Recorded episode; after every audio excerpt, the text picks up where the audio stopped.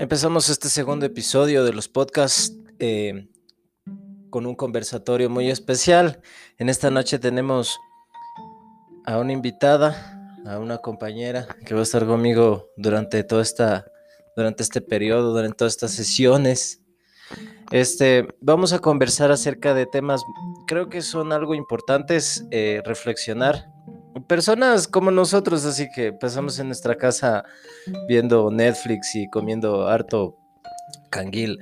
Pero más que eso es el tema de, ver qué es lo que está pasando, eh, por qué el mundo está enfermo, es el tema de ahora, por qué el mundo está enfermo, ya que el anterior era por qué valemos tanta verga en una pandemia, hoy va a ser por qué el mundo está enfermo, por qué la gente, eh, eh, o sea, por qué la gente eh, de una u otra forma eh, no puede no puede recibir bien estas cosas que están pasando, ¿no? aparte de que el mundo está enfermo, tenemos que hacer cuarentenas, tenemos que aceptar que hayan conflictos en el mundo, que haya mucha corrupción, delincuencia en nuestros países y cosas así.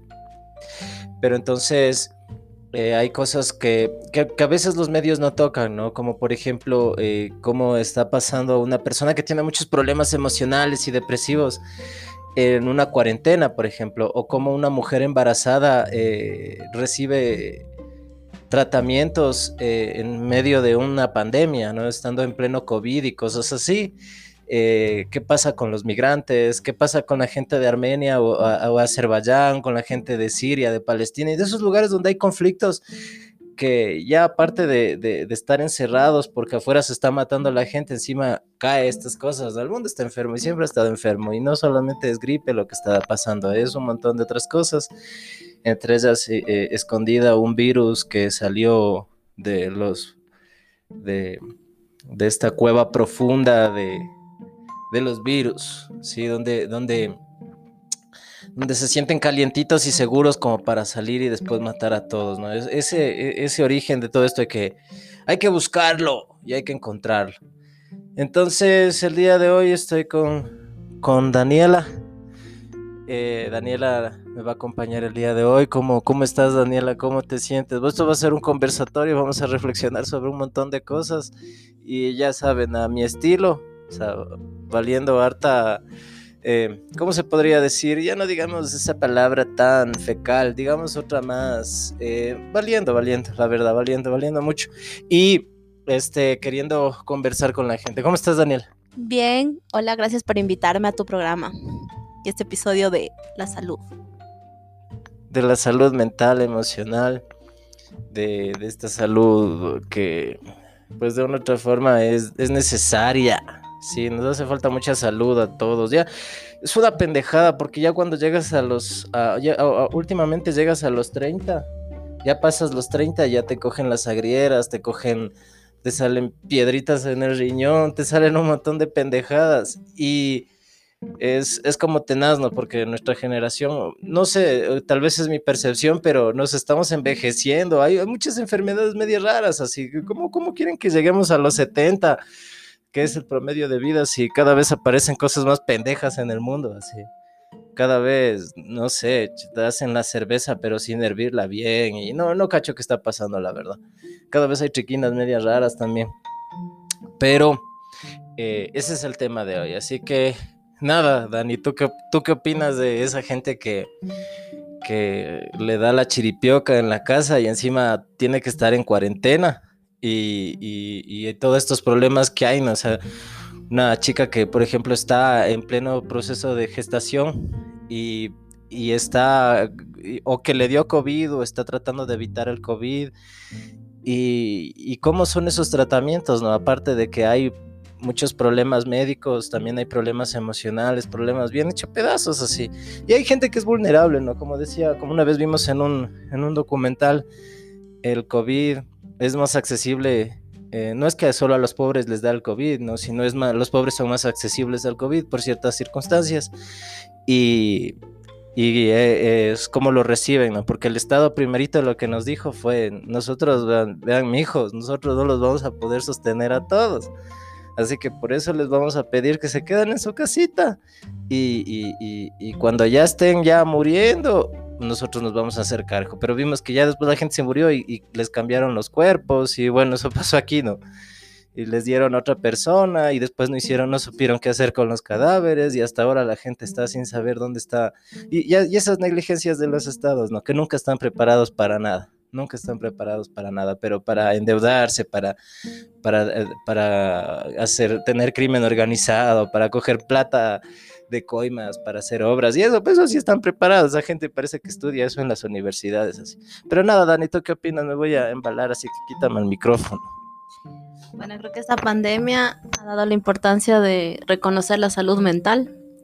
lo que tú comentabas hace un ratito de la gente que se le ha perdido los cadáveres de los familiares, eh, que genera esta imposibilidad hasta de generar el duelo, ¿no? Que es tan necesario para poder superar alguna muerte, ya sea simbólica o física. Creo que este tiempo también la pandemia ha generado que la salud mental sea algo tan importante desde el hecho de estar encerrado y cómo se puede una persona también deprimir. El, distanciamiento social, que hasta un cierto punto también nos hace sentir que necesitamos sentir el afecto de los otros, que también muchas veces con esta pandemia no se puede evidenciar, no se puede sentir. Eh, creo que en ese tiempo también ha habido un montón de rupturas amorosas, eh, incluso hasta divorcios, ha separado mucha gente porque se dieron cuenta de que no podían convivir tanto tiempo juntos no sé, aprender a vivir con los hijos. Creo que todo esto genera también una inestabilidad emocional.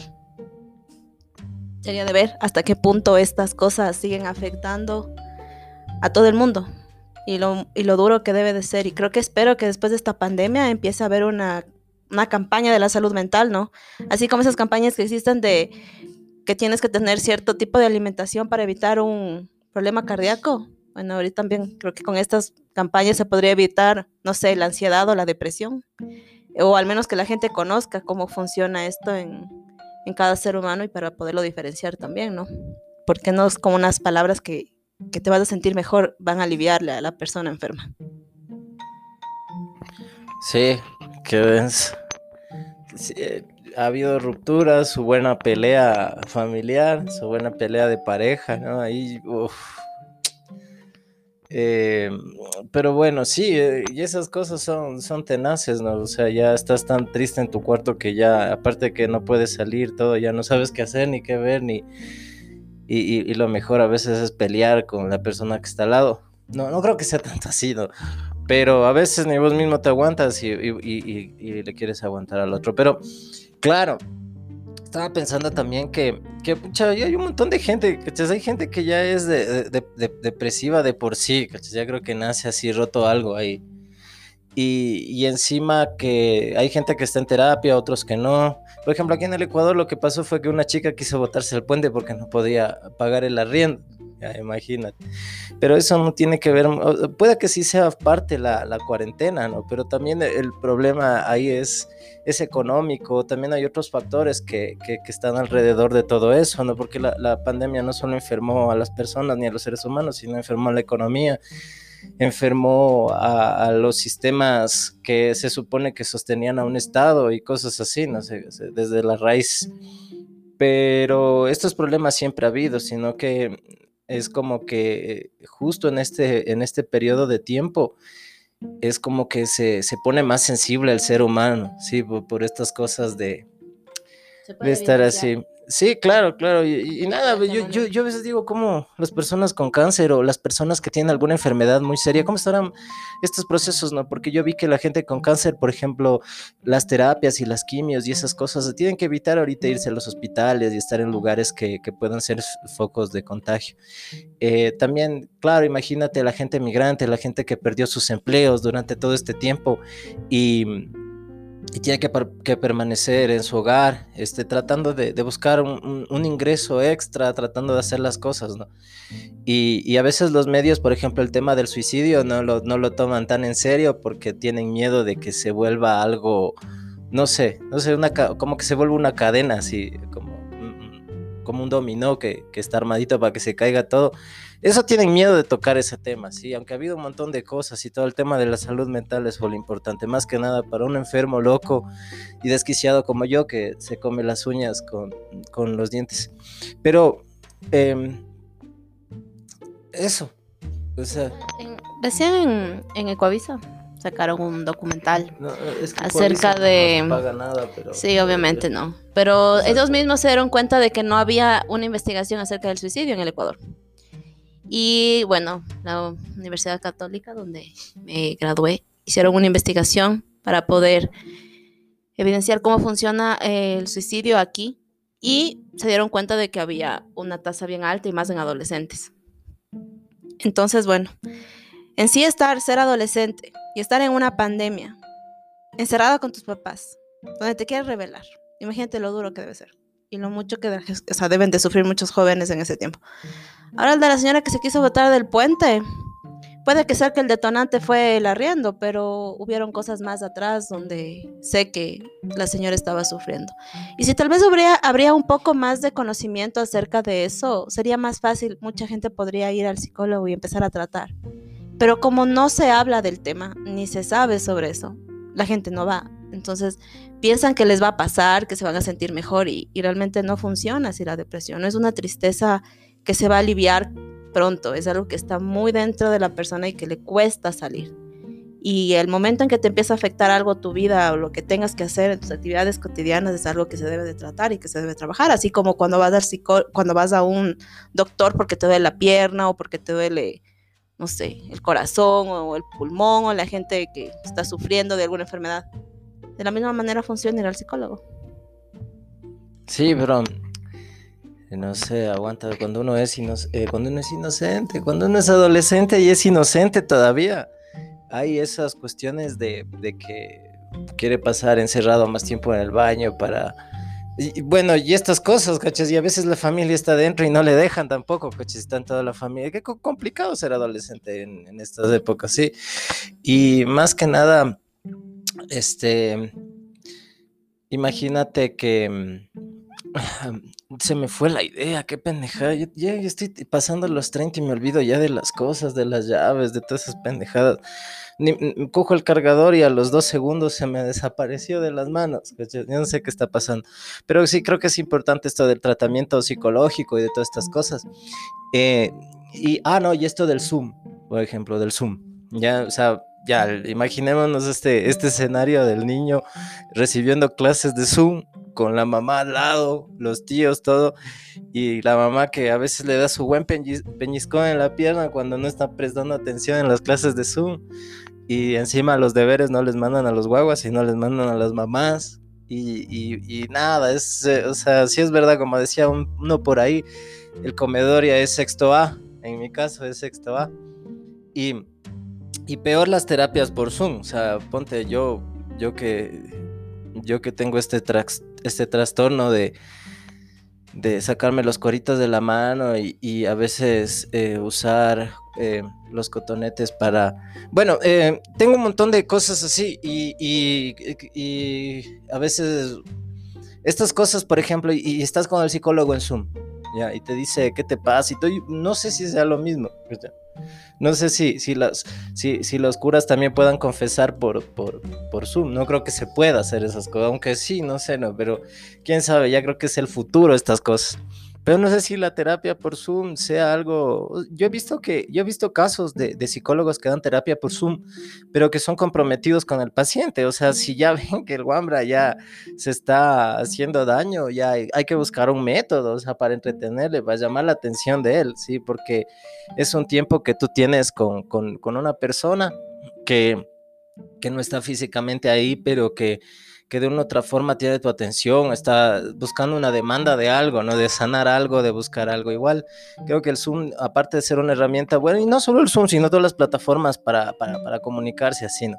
Pero creo que, que, también hay que humanizarles un poco, o sea, dando esa importancia que tiene el otro sujeto que está al otro lado. No sé, no sé si me hago entender, porque a veces ni mi mamá me entiende. bueno, también depende mucho de la formación que tenga, ¿no? Porque el trabajo terapéutico va a depender también mucho de su formación. Pero yo considero que desde el hecho del escuchar ya es una parte que el otro se siente tranquilo porque ya se está siendo escuchado y el ser escuchado es una forma de demostrar que es importante también. No sé hasta qué punto pueda funcionar la transferencia, bueno, en ese sentido, eh, con, la, con el paciente. Pero si existe una transferencia desde antes, desde que existe esta pandemia, es lo más seguro que se siga dando. Y no sé, la forma terapéutica dependería también mucho, como te dije, de, la formación. Ahora, em, hay muchos psicólogos que hacen las llamadas, hacen estas consultas no necesariamente con Zoom, sino hacen con llamada de teléfono donde existen llamadas de auxilio que funcionan mucho. Ahí es más, hay un número de, aquí que permite a la gente que se quiere suicidar que llamen, porque se ha podido notar que se puede aliviar la angustia cuando la persona lo habla y la palabra genera que el sujeto se sienta más aliviado y por lo tanto estos deseos de, de querer morir vayan bajando de una manera no tan drástica al punto de quererse matar, pero al menos ya le permite al sujeto ya pensar antes de querer realizar algo.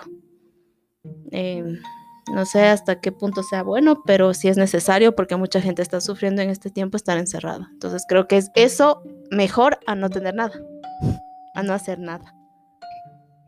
Claro. Aparte de los ejercicios, ¿no? Que también funciona mucho, los movimientos físicos, el conversar con la gente que quieres, el ver una película o incluso hacer este programa como estamos haciendo ahorita, hablando juntos. Sí, yo el único ejercicio que sé hacer es cuando estoy comiendo ah, mucho canguil y se me cae uno, lo cojo. Ya eso es un sacrificio para mí porque, mm, no sé, ya y sacarme un poco la pelusa del ombligo, pero verás, o sea, el tema, claro, va, va, va por ahí, ¿no? Sí, o sea, es como que importante todas estas cosas y, tratar de, buscar estos nuevos métodos que, que parecía que nunca se iban a dar, ¿no? O o no sé, ¿no? Salir de de ese confort que a veces la, academia no, o sea, no te enseña, sino son estas cosas y estos aspectos que pasan en el mundo, sí. Este, tal vez el cine de una otra forma ya nos hizo ver un poco cómo son estas cosas de las pandemias y estas cosas así, ¿no? Pero nuestra realidad y nuestras cosas también nos hacen como, como ver, o sea, es de una, si llega la pandemia y pum, ya la gente es zombies, es guerras por todo lado y se vuelve caótica la situación. O sea, fue un poco desolado todo también. Asomarse por la ventana y ver, ver, ver que solo los perritos caminaban por ahí a las altas horas de la noche. Pero sí, eh, sostener a la otra persona, tratar de ayudarle, darle sus, sus técnicas, sus métodos, sus, sus cosas para que se sostenga el Wambra mismo y diga, ah, sí, sí, yo todavía puedo y puedo superar todas estas cosas, porque no es nada, no es nada del otro mundo este Zoom. Claro que hubieron pérdidas bien focas, así, o sea, gente que falleció. Sí. Que no se pudieron despedir. Y necesario que también para un duelo. No, claro, es que imagínate esa dinámica que se te muere un familiar y no puede haber velorio, no puede haber nada. y... Incluso que no te hayas podido ni siquiera decirle algo de cariño o algo, porque siempre que entra la, culpa, ¿no? De no poder haberle dicho algo a esa persona. Sí, no, y te dan así tu familiar, te dan los que le cremaron, le dan en, un frasquito, hasta en el frasquito hay que echarle alcohol y todo, ¿no? Por el miedo. Depende de que haya muerto o cosas así. Pero sí, sí, o sea, eh, estas cosas, ¿no? Igual los guambras que están haciendo teletrabajo, que yo vi que no era un porcentaje muy alto del, del Estado, porque porque es que ¿quién está haciendo teletrabajo? Bueno, algunos sí, hayan personas que están haciendo teletrabajo, pero no, no fueron muchos, porque la mayoría de gente es trabajo informal, es gente que trabaja en almacenes, no todo el país tiene las posibilidades de estar en teletrabajo, creo que solo empleados del gobierno creo que estuvieron en teletrabajo. La mayoría de gente es, es es informal y tiene sus negocios y tiene sus cosas así y tienen que salir. Por eso que, hablan del foco de contagio y que sí, que no. Como dijimos, el virus es más accesible a los pobres por estas circunstancias, por lo que está pasando y que, que sí, hay que ver, hay que ver el universo mismo como cómo nos puede, nos puede ayudar en este sentido, ¿no? Nuestras oraciones, ver qué se puede hacer, porque ya es casi imposible este, tratar de resolver algo que, que no se sabe ni qué es, porque fue así, aunque ya hay estudios, hay todo de lo que está pasando con este virus. Y, y, eso, pero la, la, enfermedad del mundo, la que, el malestar que siempre ha tenido el mundo, que ha tenido la cultura y que hay un montón de libros sobre eso, eh, va mucho más allá de, ciertos aspectos, eh, ¿qué, te diré? Emocionales o, o, o, económicos o cosas. El ser, el ser humano siempre es bien complejo, sí, siempre hay siempre hay por ahí alguien que quiera hacer el daño de una manera muy, muy grave, ¿no? Siempre hay un genio malo que está tratando de hacer mover todo, aunque parezca algo apocalíptico lo que digo, pero sí, a veces hay potencias, a veces hay gente de mucho poder atrás de todo esto, ¿sí? de las guerras, de los virus, de, de, yo no sé si a Donald Trump le dio el virus o, simplemente está diciendo que, que, le dio para, para las elecciones tener más, más, más fachos atrás de él. Pero hay, la, la, la, la, esposa del Bill Clinton en una conferencia una vez se le salió un gargajo y le tuvo que escupir en un vaso, cacha. Qué asco, cacha. Pero bueno, eh, eso, eso y nada, pues esas son las cosas que, que están pasando, ¿no? O sea, ¿qué, qué podemos, qué, qué, podemos aportar al mundo a través de, de este pequeño episodio que va como una bala, atravesando todo y, esperando que, que, no llegue a nadie o que, que si llega un blanco, quién sabe, como, como el video de Core.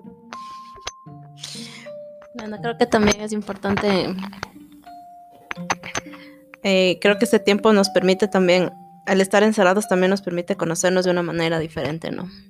Aprendernos a, a mirar desde otros lados que no se veían, que estábamos tan ocupados haciendo otras cosas que no nos podíamos reconocer de ciertas formas como lo podemos ver ahora.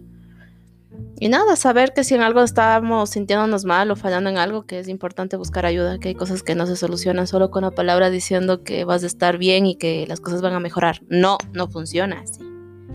Hay momentos en los que tendremos que buscar ayuda y que hay cosas que se nos salen de las manos y que es necesario buscar ayuda. Así que esta pandemia nos está dejando a todos enseñanzas y crecimientos emocionales, personales, familiares, de todas las formas posibles Em, también nos permite reconocerles a los otros, mirarles a los otros de otras formas. No sé, yo a veces me cuestiono cómo serán esas mamás, que también debe ser tan difícil para ellas tener que tener un teletrabajo y aparte ser la profesora de sus hijos, porque las profesoras le pueden dar sus maestras las clases, pero a la final quien termina haciendo todo lo de los deberes y la mayoría de cosas son las propias madres. Así que creo que los padres están cumpliendo ya un rol diferente en este tiempo también, ¿no? Claro, y no, no hay que tratarles mal porque los guaguas, como, como en esos TikTok, está la mamá al lado y le dice, pero ya escribe, y el otro, pero es que claro, es porque es, es, es denso, ¿cachai? Está tu mamá, imagínate yo en el colegio que o en la escuelita que tuviera mi mamá al lado, y, y en esa época mía donde la letra con sangre entra estaba impreso en la entrada del aula. Entonces yo decía, no, no, pero bueno, o sea, claro, y, también hay que tener paciencia porque ah, los guaguas también se estresan y, y, es también un... Sufren. Sí, también sufren, también. Es toda una vaina, sí. Pero, este...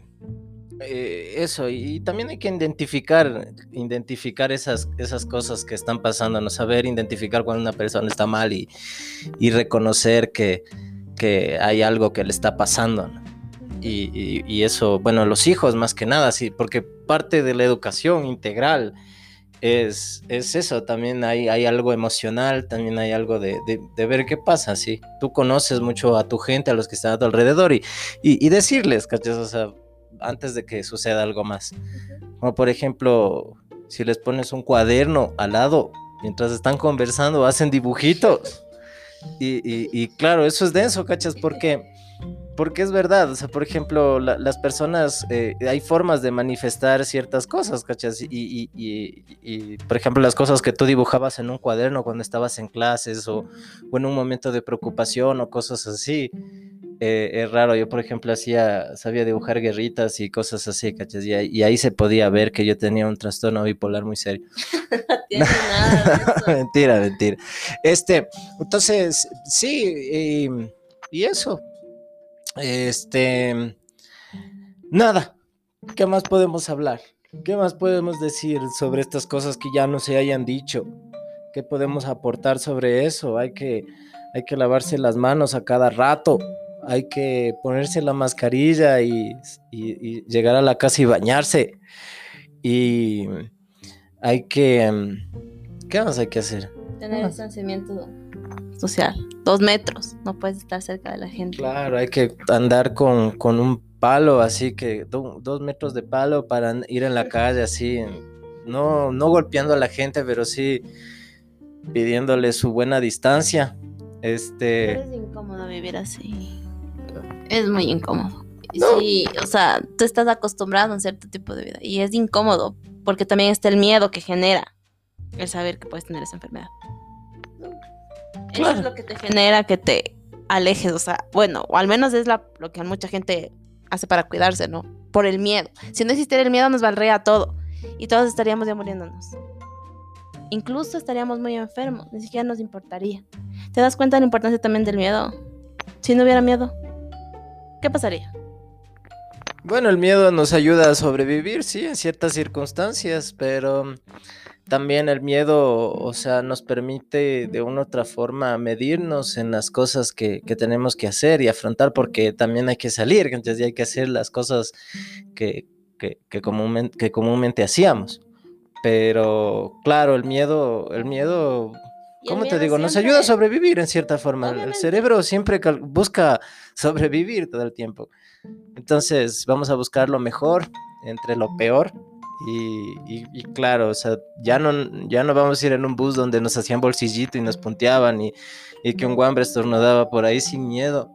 Ahora ya hay que tener mucho cuidado en las, en las multitudes y también su buen chisguetazo de alcohol a cualquier, a cualquier agripado que uno vea por ahí. Aunque con la mascarilla, nos, antes se veía a los mocosos así frescazo. Ajá. Ahora ya no se puede ver cuál es, cuál es el ciudadano que está ahí caminando por el mundo. Entonces, sí, sí, yo creo que el miedo es parte importante para que La los... Sí, Y para lo de la especie, ¿no? La elección natural de la especie. Y bueno, lo- el miedo también es ante un objeto específico. En este caso sería ante el virus. Pero no podríamos diferenciar desde ese lado que ante esos miedos que tenemos y no sabemos por qué tenemos miedo ante ciertas cosas, que hablaríamos de esa angustia que también hay. Diferente al miedo. Ante ese miedo pulsional. es de angustia ante ese, ese objeto que, es ahí, que está ahí escondido, que no sabemos qué nos da miedo, que no, sab- no sabemos por qué nos genera tanto malestar esa cosa. sí, ponte, yo tengo miedo a la oscuridad. Al virus también, sí, un chance, porque yo ya sé que, que me voy pegando a mis jengibres y, y, y- y tragándome unos mis tres dientes de ajo en miel. Y yo ya sé que no soy inmortal tampoco, no soy inmune, pero, pero por ahí, por ahí vamos, reza- rezando mucho. Pero, pero ponte, yo le tengo miedo al, al, al- yo le tengo miedo al, al, a la oscuridad. Una buena lamparita. O sea, hay que también llevar los miedos, ¿no? Hay que saber primero llevar bien los miedos. Porque a mí me pegan los cucos de noche y me saben rasguñar. El... Pero es un miedo que no Pero- te deja vivir. No, no es un miedo. No es un miedo que te deja vivir. No, no es un miedo que no me deja vivir. Pero bueno, estamos ya por finalizar este nuevo episodio. Ya saben que ya la otra vamos a organizar bien con tablitas, propaganda, publicidad. Nos va a estar auspiciando, auspiciando se dice, en el hospicio. Nos va a estar auspiciando en el, en el hospicio en el que estamos. Nos va, nos va a auspiciar este, alguna marca de vinos porque tenemos que motivarnos con alguna sustancia psicotrópica. Pero no, mentira. Eh, este, eh, vamos a seguir conversando con ustedes, vamos a seguir dialogando, buscando temas. Nos pueden sugerir a nuestra caja de correos. Así no, no tenemos caja de correos. Pero, pero nos pueden escribir. eh, este y decir qué, qué tal les parece, qué no les parece. eh, y nada, eso. ¿Alguna cosa al final, Dani, tal vez? No, que ya nos estaremos hablando y viendo pronto. Bueno, nos estaremos veriendo pronto. Veriendo, veriendo. Veriendo. Sí, ve- ah, ve- veriendo pronto. Así que eso fue todo en este nuevo episodio. Espero que les guste. Los amamos mucho. Les mandamos un beso en la boca, aunque ya no se puede. Pero eh, no, en la, en la boca no. ¿Qué, qué estoy diciendo? Beso en la boca. ¿Por qué dije eso? Este, y nada, este, le- le- les mandamos un, un- eh, no hay, ahora ya no hay como dar besos, un, un codazo, les mandamos un codazo a cada uno, que Dios los bendiga mucho y este fue un episodio de, Si me pica, me rasco, me calmo primero, me rasco y después lo pienso y lo medita y me vuelvo a rascar. Así que que tengan una linda Navidad. Ya, chao.